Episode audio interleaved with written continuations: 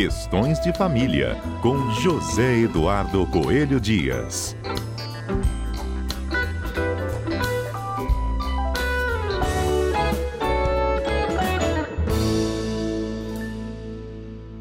Nessa edição, gente, do Questões de Família, o tema em destaque é a violência patrimonial cometida contra mulheres, tá?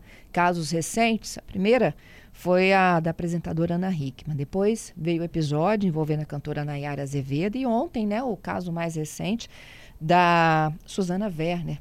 Quem está conosco na ponta da linha é o nosso comentarista, José Eduardo Coelho Dias, e a gente vai explicar o que caracteriza essa violência patrimonial. Zedu, bom dia para você. Bom dia, Fernanda. Bom dia aos nossos queridos ouvintes da Rádio CBN três casos recentes, né, Zedu, de mulheres que dizem que estão em processo de divórcio, separação e de que identificaram que sofriam também de violência patrimonial. Fernanda, são três casos recentes, é, porque envolvem pessoas bastante conhecidas pela mídia. Mas se a gente for olhar direitinho para os para seres comuns, né, para as mulheres comuns, nós vamos ver que os números são assustadores é muito grande o, o, o, número de casos de violência patrimonial. E eu, particularmente, Fernanda, acho que isso tem uma explicação da nossa própria cultura. Você veja bem, durante a maior parte da nossa história jurídica, nós convivemos com o conceito da família é, patriarcal, hierárquica, né? É, em que nós tínhamos um chefe da família, e esse chefe era o homem.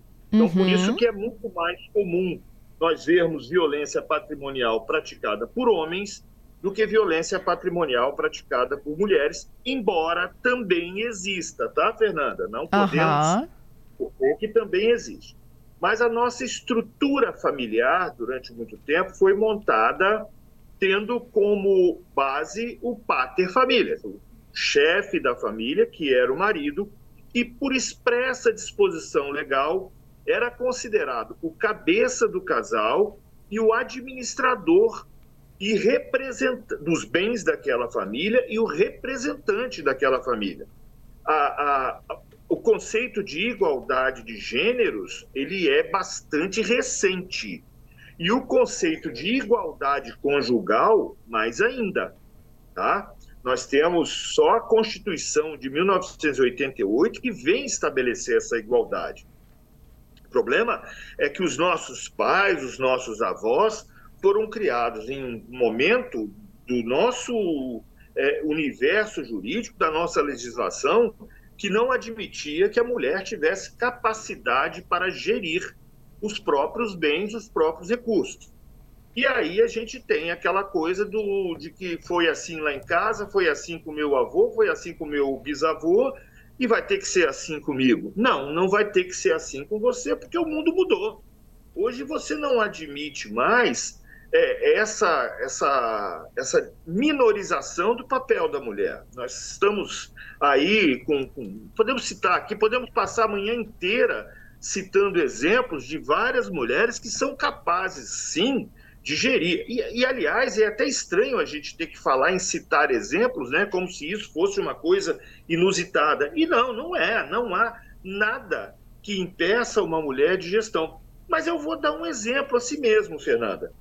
A, o, o time campeão do, do o, o, time campeão de futebol do Brasil, o, o, Palmeiras Futebol Clube, é gerido por uma mulher, a, a Leila que é também gestora de uma grande empresa. E não é só o time campeão, não. É o time campeão brasileiro deste ano, do ano passado, campeão da Libertadores de América do ano passado, e que, curiosamente, no ano passado, na final da Libertadores, enfrentou um outro time de futebol. Fernanda, eu não estou falando de futebol feminino, eu estou falando do Campeonato Brasileiro Série A, estou falando de Libertadores Comembol, que enfrentou na final da Libertadores do ano passado um outro time também gerido por uma mulher.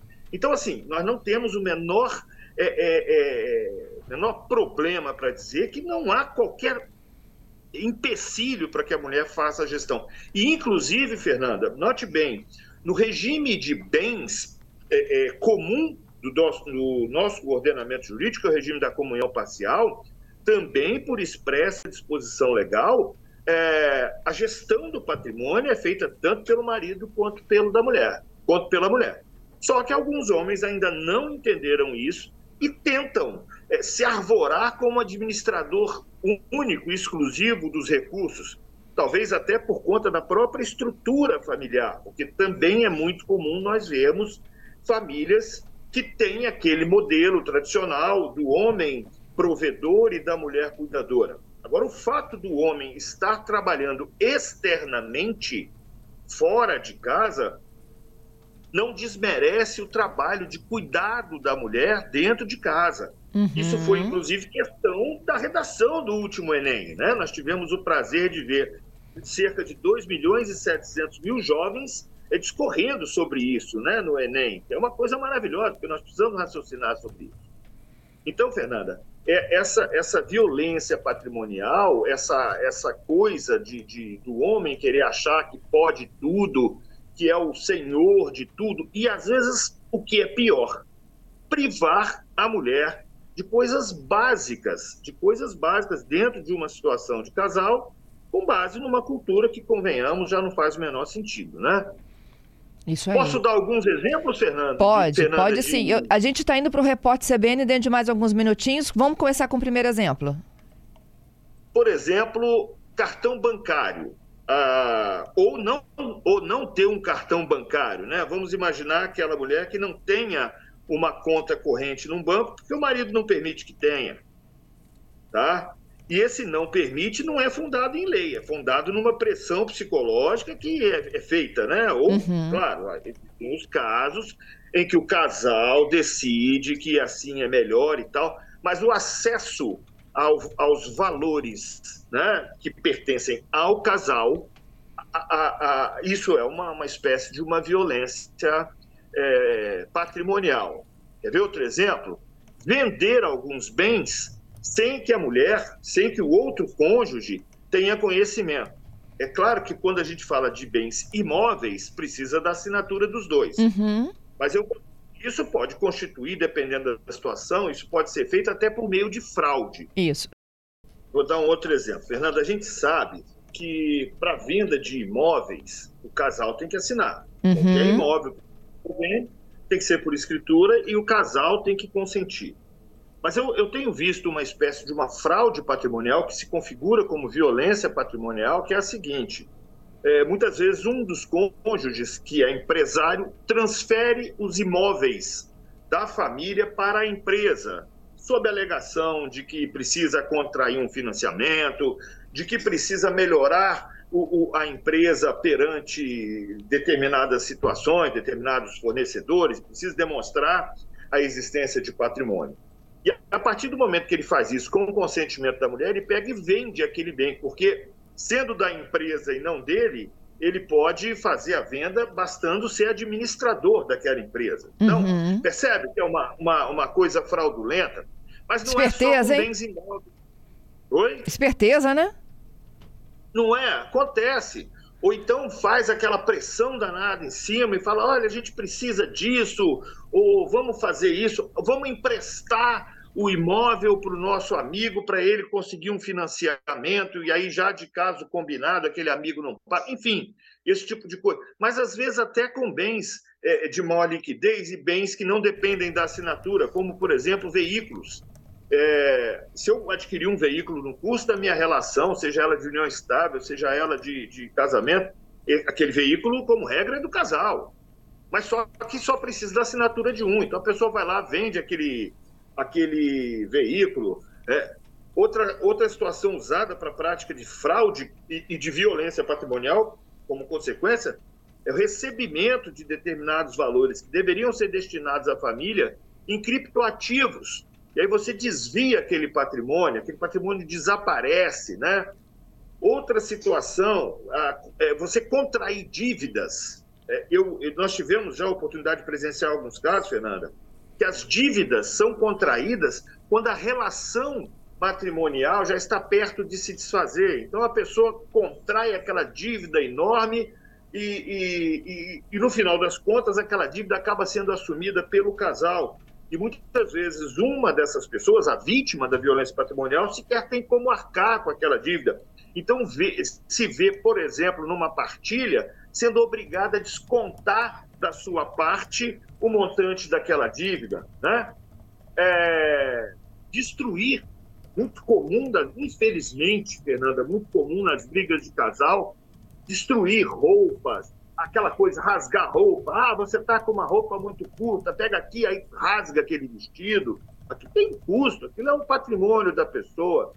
O controle excessivo de gastos da vítima, a pessoa vigia cada centavo, não dá ao cônjuge a liberdade de tomar um cafezinho sequer, entendeu? É, é, destruir é, documentos que comprovem propriedades para que a pessoa não esconder, para que a pessoa não tenha acesso, depois do, da separação também, por exemplo, deixar de pagar a pensão alimentícia arbitrada, enfim, qualquer ato que, que cause restrição no patrimônio e na liberdade patrimonial do outro, mediante o uso de força ou de algum tipo de ardil, ainda que psicológico, como, por exemplo, coação, olha, se você não, não concordar com essa assinatura aqui, nosso casamento acabou, sabe? Esse tipo de pressão. E às vezes a, a coisa vem dobrada. É uma violência psicológica para conseguir alcançar uma violência patrimonial. Fernanda, está acontecendo toda hora, isso está uhum. acontecendo o tempo inteiro. E eu tenho certeza que os nossos ouvintes que estão nos ouvindo, com certeza vão saber de algum tipo de. de vão, vão ter algum exemplo é, disso que a gente está falando que aconteceu com uma pessoa próxima a ele, ou quando não for com o próprio ouvinte ou com a própria ouvinte, né, Fernanda? Você é. conhece algum caso assim, Fernanda? Então, eu a, acompanhei esses mais recentes, né? O da Suzana Werner ontem, inclusive, é, e o goleiro Júlio, né? O Júlio César. Ela disse que ela uhum. tinha uma carreira de atriz, né? e tinha uma renda é, compatível né, com o sucesso que ela vivia naquele momento. Quando ela decidiu casar, se dedicou à família, à criação dos filhos, a cuidar da casa. E de que ela disse que só depois, né, que ela viu o caso da Ana Hickman, como é importante às vezes a gente até dar publicidade para essas coisas, né, Zedu? Claro. Que ela entendeu que ela também era vítima durante todos esses anos de violência patrimonial, porque ela disse assim, ele determinava o quanto que eu podia gastar. É, isso é uma forma de controle, né? O que a gente falou aqui, o controle dos gastos da vítima. E às vezes, Fernanda, é, é uma coisa muito mais chocante é que um controla o gasto do outro, e eu não estou falando de controlar os gastos da família, porque controlar os gastos da família, equilibrar as finanças da família, é algo extremamente saudável e que a gente recomenda para todos os nossos ouvintes, né? Mas eu digo assim, às vezes a própria pessoa é, obtém aqueles ganhos e é impedida de ter algum tipo de benefício com isso, né? O dinheiro fica todo por conta do outro e às vezes essa pessoa sofre privação, né? É, Essa é a palavra. A gente vê isso o tempo inteiro. Isso é muito, muito triste. E você tocou num ponto que é de extrema relevância: o papel social que os meios de comunicação têm com relação a isso. Nós precisamos a cada dia trazer essas informações para que as pessoas saibam que tem como lidar com isso, tem como correr atrás dos seus direitos, seja por meio de um advogado de confiança, seja por meio do Ministério Público, da Defensoria Pública, para aqueles que não têm condições de pagar um advogado, e geralmente a pessoa que tá, é vítima de violência patrimonial pode estar num estado que não consiga pagar um advogado. Nós temos uma Defensoria Pública é, atenciosa e capacitada para lidar com esses casos, tá, Fernando? É isso então, aí. Então não é motivo para a gente não correr atrás dos direitos, não mas, sobretudo, de extrema relevância, a cabeça tem que estar boa. A gente não pode abrir mão da nossa saúde mental, não pode abrir mão de identificar os sinais, e os sinais são sempre muito claros. E não, não é amor, não é excesso, não é excesso de zelo, é só violência mesmo. Tem que saber distinguir, tá? Muito bom. Ó, nosso ouvinte aqui, o Edmar, dizendo que não é Palmeiras Futebol Clube, é Sociedade Esportiva Palmeiras. Perdão, Sociedade Esse é palmeirense. Palmeiras. É isso aí, Edmar. Eu, como tricolor, né? Eu não sei muito dos outros, não, mas eu sei que a tia Leila está lá à frente do Palmeiras. da Sociedade Esportiva Palmeiras. Muito obrigada, Zedu. Até segunda que vem, hein? Se Deus quiser, estaremos aqui de volta tentando jogar mais luz nesses assuntos polêmicos e que interessam tanto ao nosso público. Isso aí. Até lá. Até lá.